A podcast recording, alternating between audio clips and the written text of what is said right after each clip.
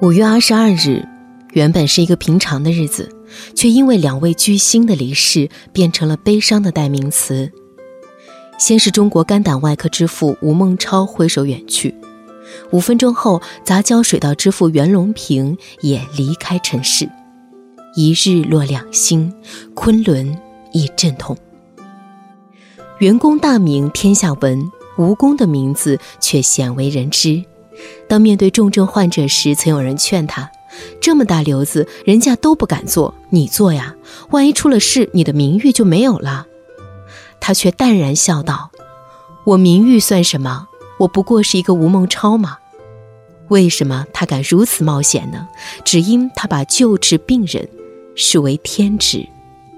这位对待病人和蔼可亲的老爷爷，其实脾气非常大，经常会训斥弟子。”有次，他发现病人用的药物很贵，年轻的医生对他说：“现在好多家属要求用这个药。”吴老毫不客气地讲道：“是家属要求，还是你们医生讲的？”另一种药，三天打六支，六支才一百块钱不到，你这个药用上去要多少钱？所以说，要替病人着想。在吴老看来。病人找你看病，是把生命托付给了你，必须对大家的生命负责。医生的职责是为患者治好病，不能给病人添麻烦，更不能从他们口袋里掏钱。如此高峰，让人敬服。根据官方统计。吴孟超从医七十余年，先后完成一万六千多台手术，九十六岁高龄依然坚持每周三台手术，成功救治了近两万多名患者。他这一生不仅改变了中国肝胆外科事业，还深刻影响了世界，被公认为继屠呦呦之后有望获得诺贝尔生理学或医学奖的内地医学泰斗。五月二十二日十三时零二分，九十九岁的他在上海逝世，但他的精神和故事将永远飘扬在华夏的上空。一九二二年八月三十一日，吴孟超出生于福建省闽清县。五岁的时候，妈妈就带着他漂洋过海，投奔在马来西亚闯荡的父亲。少年时期的吴孟超一边读书一边帮父亲割橡胶，他们辛辛苦苦地收集橡胶树上的枝叶，然后再烘干制成胶片。但英国殖民者垄断了市场定价权，一百斤才卖了四块钱。初中毕业时，爸爸想把他送到英国读书，但他断然拒绝。难道我们受英国佬的欺负还少吗？这位少年的心中升起了一个大胆的想法。彼时的中国战火纷飞，但他要返回祖国参加抗日救援。一九四零年，十八岁的他真就付诸行动，放弃了国外稳定优渥的生活，与几位华侨同学结伴回到了祖国。他本想奔赴革命圣地延安，却因为国民党的反共行动没有去成，于是就留在了昆明的同济大学附属中学求学，一心想着。读书救国。三年后，他考上了同济大学医学院，梦想着成为一名外科医生。但在毕业实习一年后，却被学校分到了小儿科。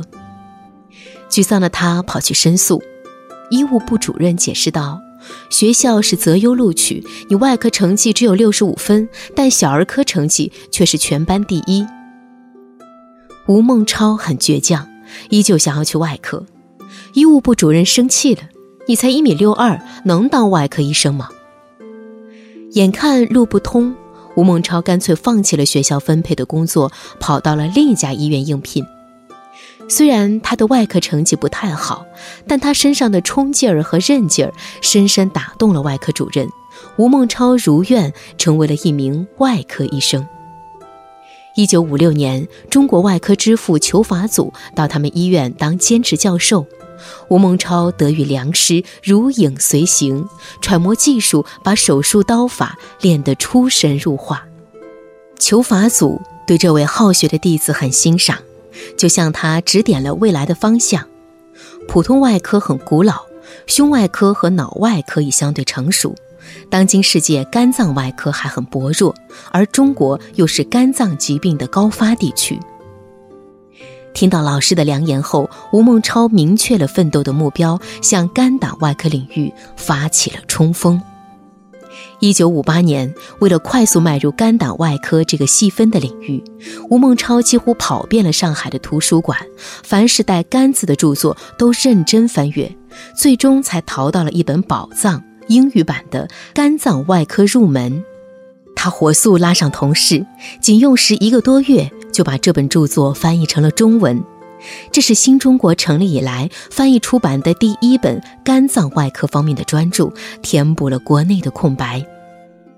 那个年代，国内的外科手术水平远远落后于国际，肝胆外科手术更是风险极高。由于肝脏血管密集，稍有不慎就会大出血。为了解决这个难题，必须制作出肝脏的标本，弄清楚其中复杂的血管脉络。医院特意成立了以吴孟超为首的三人研究小组，全力攻克这一难题。吴孟超他们就天天待在简陋的实验室里，只有一张桌子和几把凳子陪着他们。历经四个多月的研究，他们终于制作出了中国第一具结构完整的肝脏标本。后来，他们又制作了上百个标本，透彻了解了肝脏的结构和血管，创造性的提出了影响深远的五叶四段解剖学理论。知己知彼，方能百战不殆。把敌人研究透之后，吴孟超在一九六零年亲自主刀，成功完成了中国第一例肝癌切除手术。后来的他更是带领团队突飞猛进，将国内原本羸弱的肝胆外科手术提升到了世界水平。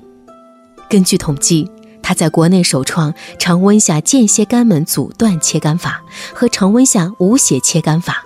完成了世界上第一例中肝叶切除手术，也切除了迄今为止世界上最大的肝海绵状血管瘤，更完成了世界上第一例在腹腔镜下直接摘除肝脏肿瘤的手术。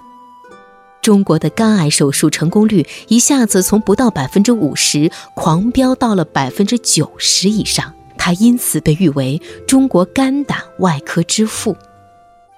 一九七九年，他参加了美国旧金山举办的第二十八届国际外科学术会议，两个外国专家分享了肝外科的论文，他们加起来共做过十八例肝癌手术。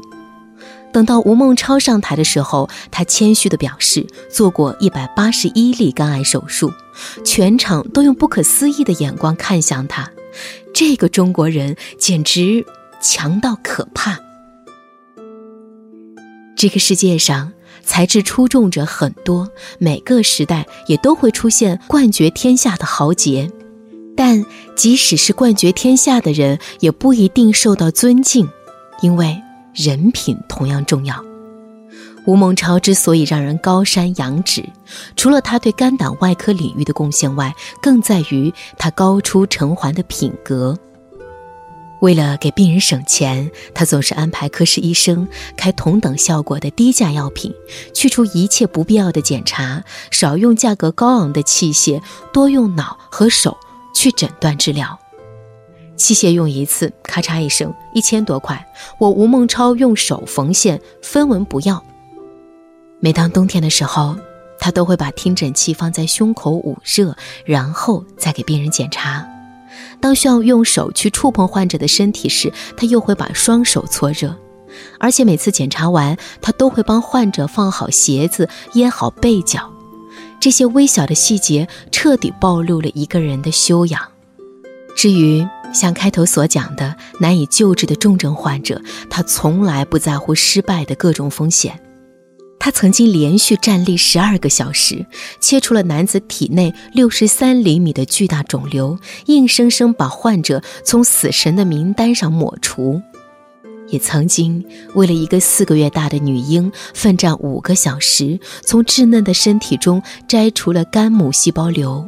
如今，这名女婴已经成长为优秀的护士。二零零五年，吴孟超获得了国家最高科学技术奖。这是中国颁发给公民的最高等级奖项，上级派人来考核，按理说当天的手术应该取消，但吴孟超却如期走进了手术室，因为患者来自农村，家境贫穷，多住一天院对他的家庭来说就是巨大的负担。正像他对晚辈的教导，他用行动一次次的践行。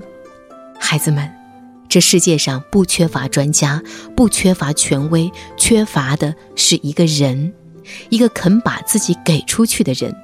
当你们帮助别人时，请记得，医药是有时穷尽的，唯有不竭的爱，能照亮一个受苦的灵魂。在《朗读者》节目中。吴老展示了自己略微变形的右手食指，指尖微微的向内侧弯曲，这是长期手术导致的后果。而鲜为人知的是，吴老的脚趾变形更严重，他的右脚二脚趾竟然搭在大脚趾上，呈现出诡异的 X 形，很难掰开。原因同样是经年累月的手术，每次手术占几个小时，甚至十几个小时。久而久之，抓地的脚趾不堪重负，发生了变形。由于他重大的贡献，二零一零年七月二十六日，国际小行星中心将第一万七千六百零六号小行星永久命名为吴孟超星。二零一二年，他又被评为年度感动中国人物，颁奖词非常动人。六十年前，吴孟超搭建了第一张手术台，到今天也没有离开。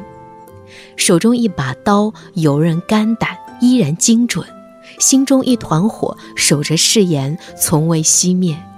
他是不知疲倦的老马，要把病人一个一个拖过河。获得那么多奖项，但吴老心中仍有遗憾，那就是。没有攻克肝癌，他说：“我现在九十多岁了，攻克肝癌，在我这辈子大概还实现不了，所以我需要培养更多人才，把这个平台铺好，让以后的人继续往前走。”二零二零年全球肿瘤报告显示。全球2020年新发肝癌91万例，其中中国新发肝癌41万例，占全球45%还要多。中国是肝癌的核心区域，从这个数据可以看出吴孟超的贡献是何等意义。阿多尼斯在《我的孤独是一座花园》中写道：“只有通过一种方式，才能征服死亡。”抢在死亡之前改变世界。有些人虽然远去，但早就变成了天上的白云，化为细雨，滋润了山野与平原，悠悠地守护着热爱的土地。从这个角度来看，无论是吴孟超还是袁隆平，他们都并未离开。每次看到天上的云，必定有无数人在想念他们。死亡不是真正的失去，遗忘才是永恒的消亡。这些护民佑邦的国事，怎么会被人遗忘呢？我们的心头，我们的眼睛，我们的脑海，肯定会永远把他们记忆。